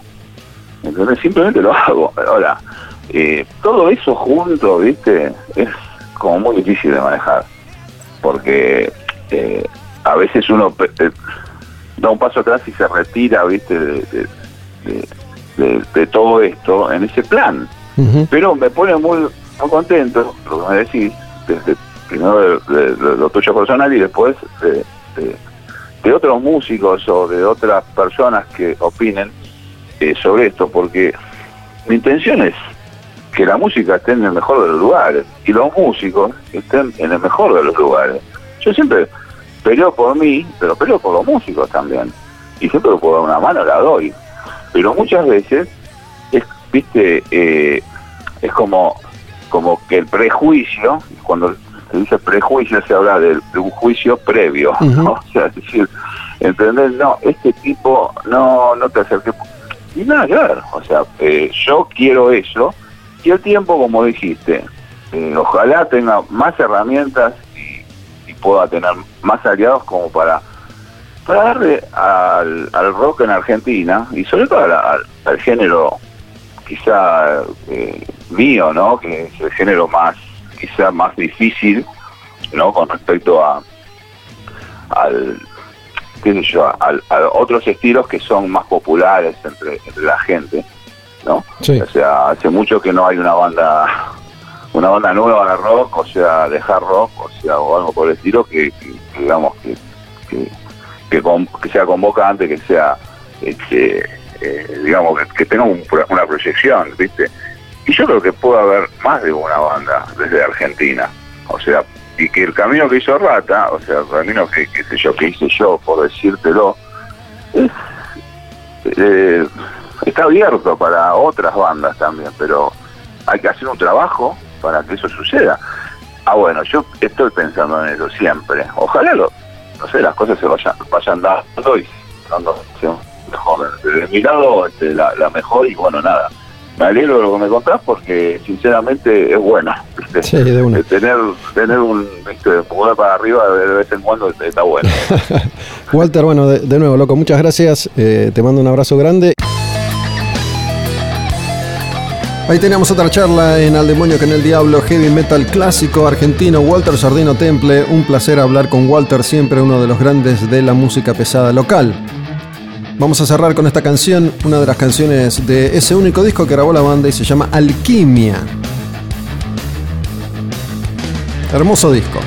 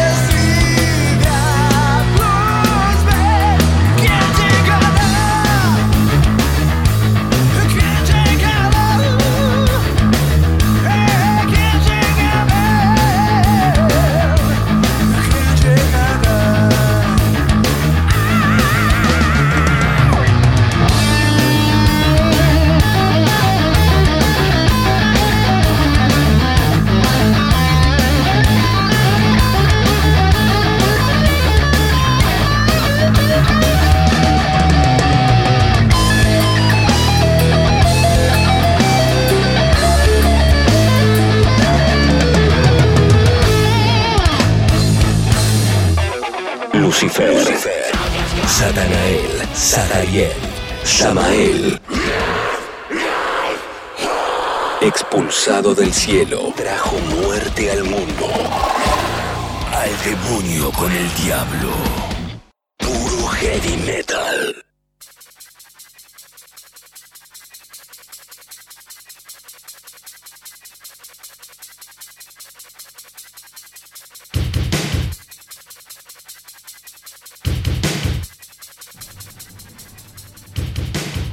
Nos metemos ya en la última parte, último tramo de este Al demonio con el diablo. Retomamos el año 1988 y seguimos con los lanzamientos, los lanzamientos discográficos más importantes de la década de oro del heavy metal.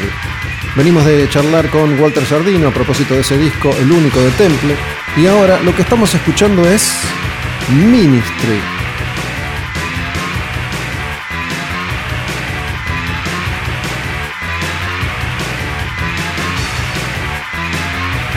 Antes de la consagración definitiva de Ministry con el disco Sun 69, ya entrados los 90, el grupo venía mostrando un poco el camino para aquello que en su época se llamó música industrial. La combinación de máquinas y humanos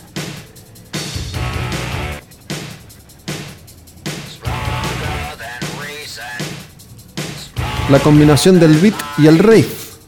Este disco de Ministry del 88 se llama Land of Rape and Honey. Y este es uno de los primeros clásicos de la banda, una canción que se llama Stigmata.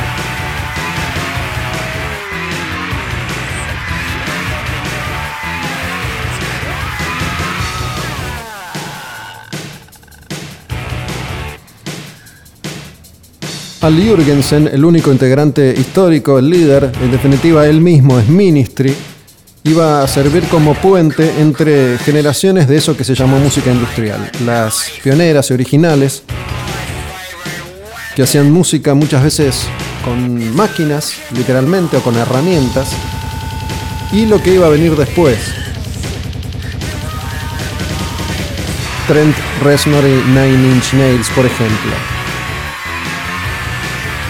Ministry que en sus primeros discos estaba más cerca de lo bailable, iba a empezar a endurecer su propuesta en un álbum como este, Land of Rape and Honey de 1988 y canciones como esta, Stigmata.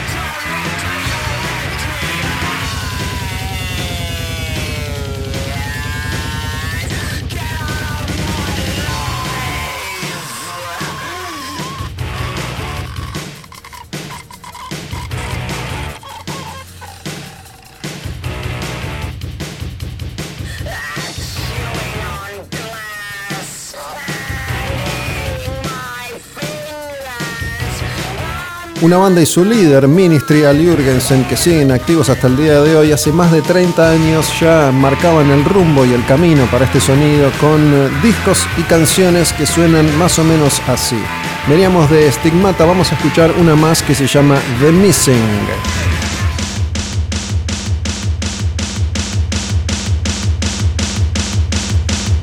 Ministry, un grupo que se caracterizaba también por sus presentaciones en vivo, intensas, enfermantes, el pulso del beat y del riff. Ministry en Al Demonio con el Diablo, año 1988, Land of Rape and Honey. Y esta canción que se llama The Missing.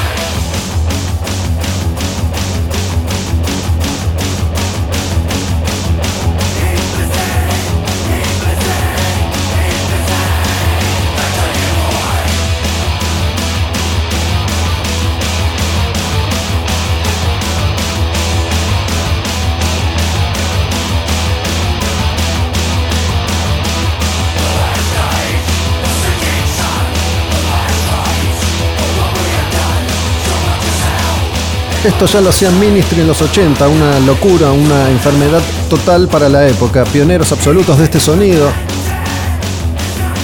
La combinación de heavy metal y música bailable, del pulso reiterativo, enfermante, machacante y esos riffs de guitarra. En 1988 entonces Ministry editaba Land of Rape and Honey.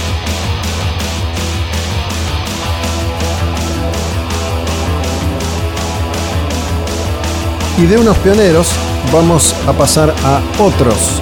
En el caso de Napalm Death, la banda editaba su segundo disco From Enslavement to Obliteration.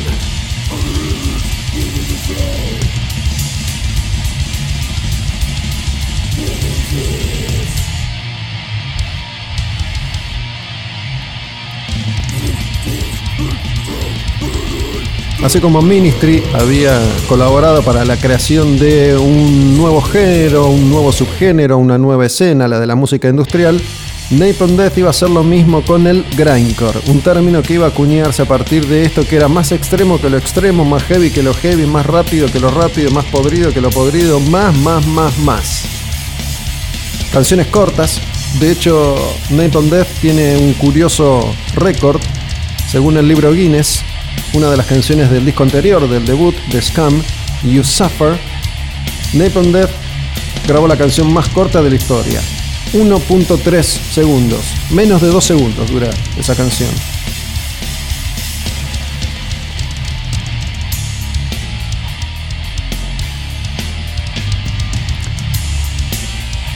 Una de las cuestiones que iba a caracterizar a Napalm Death en esa etapa eran los constantes cambios de integrantes y muchos músicos que pasaron por Napalm Death iban después a fundar otras bandas. Por ejemplo, el cantante Lee Dorian, que de hacer esta la música más furiosa y veloz del planeta, iba a pasar a Cathedral, una banda que tenía un propósito en sus inicios, ser la más lenta del planeta. En esta etapa y en esta formación iba a estar también el guitarrista Bill Steer, que después iba a formar Carcass.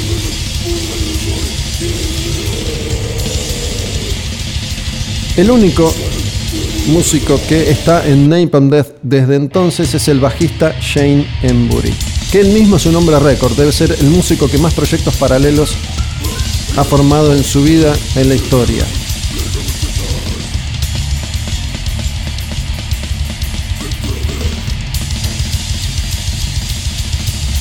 Napalm Death, que detrás de esta muralla sónica extrema empezaba a darle contundencia a un discurso social, cultural y político, con una propuesta que también era más punk que el punk. Este iba a ser el último disco con Lee Dorian From Enslavement to Obliteration Después iba a llegar el momento de Barney Greenway, que aún hoy es el cantante de Nathan Death.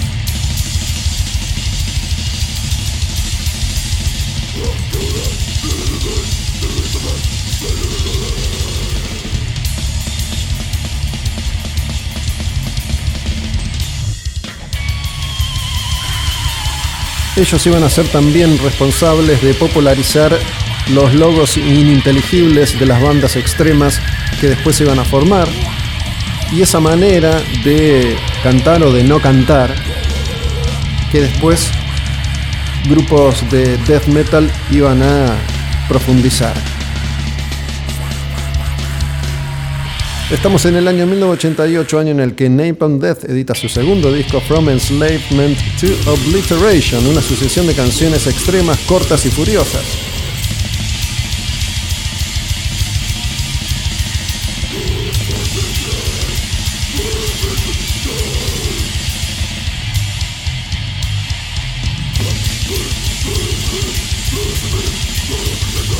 El propósito era uno, la aniquilación sonora.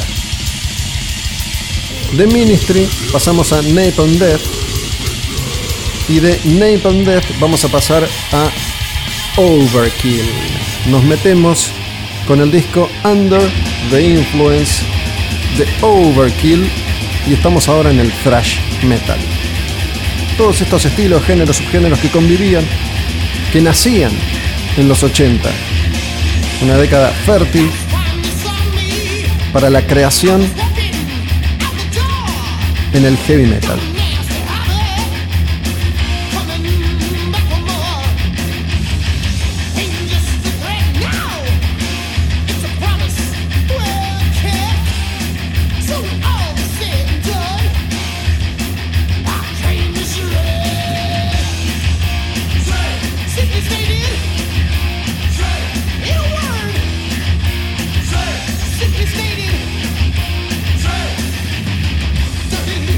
Shred se llama esta canción, Overkill editaba entonces el disco Under the Influence y ya tenía todas las características de ese tipo de thrash, ¿no? Los coros gritados,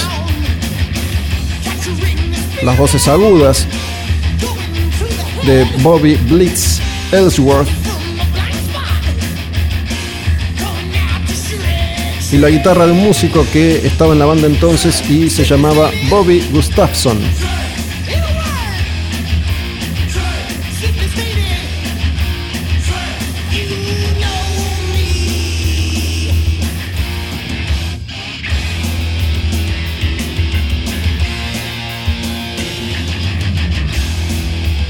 La banda entraba después de dos discos más furiosos, Feel the Fire y Taking Over, en una etapa un poco más técnica.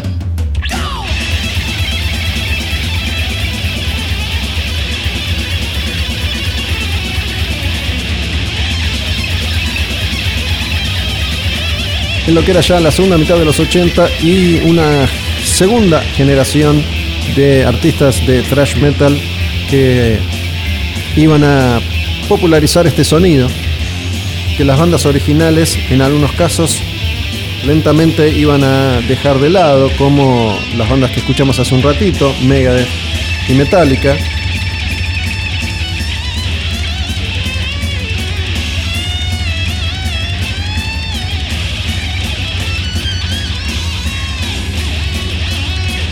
Y Overkill desde la costa oeste en Nueva York le daba forma a este su sonido más clásico.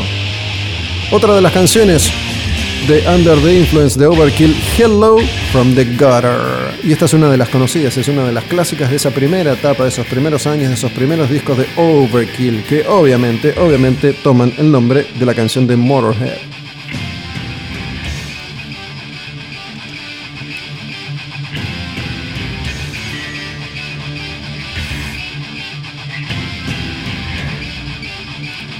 Overkill jugaba mucho con el color verde, de hecho es una de sus características desde entonces. Color verde que en muchos casos, tratándose de bandas de thrash metal, tenía que ver con el color de los desechos tóxicos, de los desechos químicos, de la resaca nuclear. Que en gran parte de esa escena de thrash de los 80 le daba vida a una estética que los caracterizaba.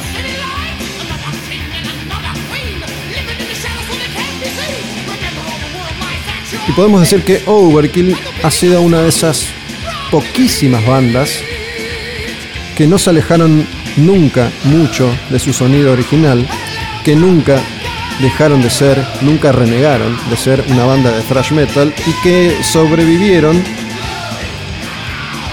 a los 90 activos, prolíficos, no separándose nunca y editando discos siempre. Esa década que fue una década oscura para muchos de los grupos que habían brillado en los 80, iba a tener en Overkill un soldado dispuesto a morir de pie. Y como sobrevivientes que son, aún hoy, en 2020, siguen activos y editando discos. Llegando ya al final de lo que es este al demonio con el diablo, gracias por haber llegado hasta acá, si es que se quedaron despiertos el domingo a la noche o si en cambio decidieron escuchar este programa en algún otro momento desde la plataforma tabernaudinlive.com o desde Spotify. nos vamos a meter con el último disco por hoy, ya llegando al final de otro programa.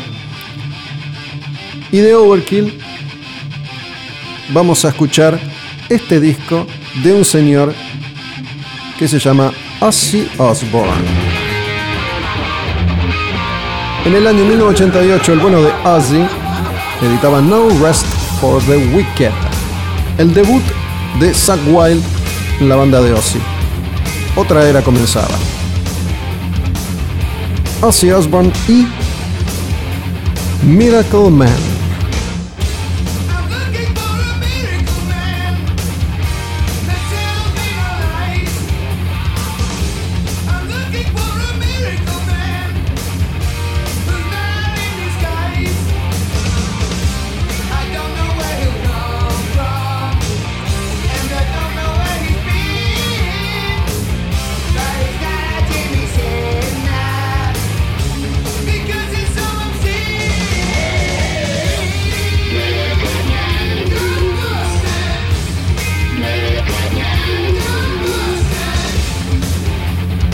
Ozzy que venía de editar el disco Ultimate Sin, el último con Shaky Lee en las guitarras, ese que tiene Shot in the Dark, un Ozzy más glamoroso que nunca, con el pelo batido, claritos, maquillaje y calzas de colores muy brillantes, a tono con lo que era popular en la escena hair metal de la época. Esa etapa empezaba lentamente a quedar atrás.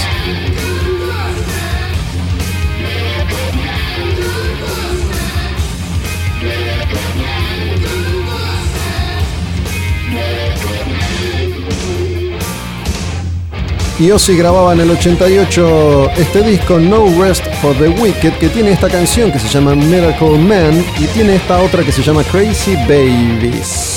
Antes del cierre vamos con una más de No Rest for the Wicked, el debut de Zack Wild, muy, muy joven, bien glamoroso todavía.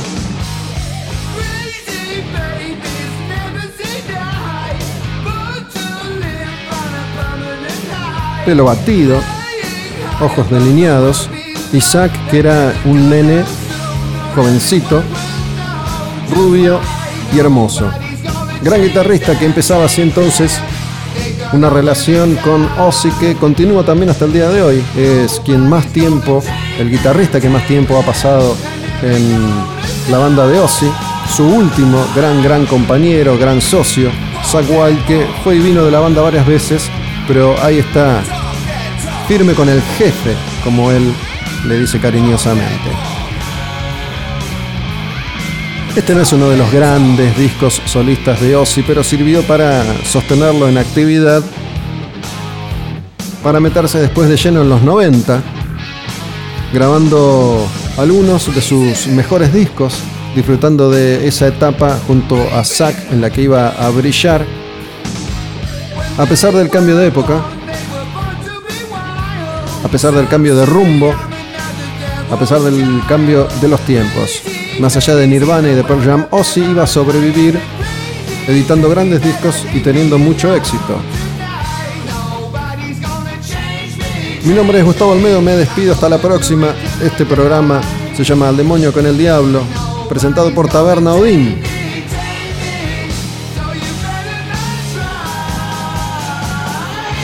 Tuvimos hoy 1988, modo vikingo con Ragnarok, la entrevista con Walter Jardino, y vamos a escuchar esta última canción. De nuevo, gracias a todos y a todas. Si quieren, me cuentan qué les pareció el programa. Me escriben a Olmedo Bus. Ahí nos vemos. El próximo domingo a las 10 de la noche estaremos estrenando otro programa desde acá, desde la taberna. Nos despedimos con una canción de Ozzy, está en No Rest for the Wicked y se llama Breaking All the Rules.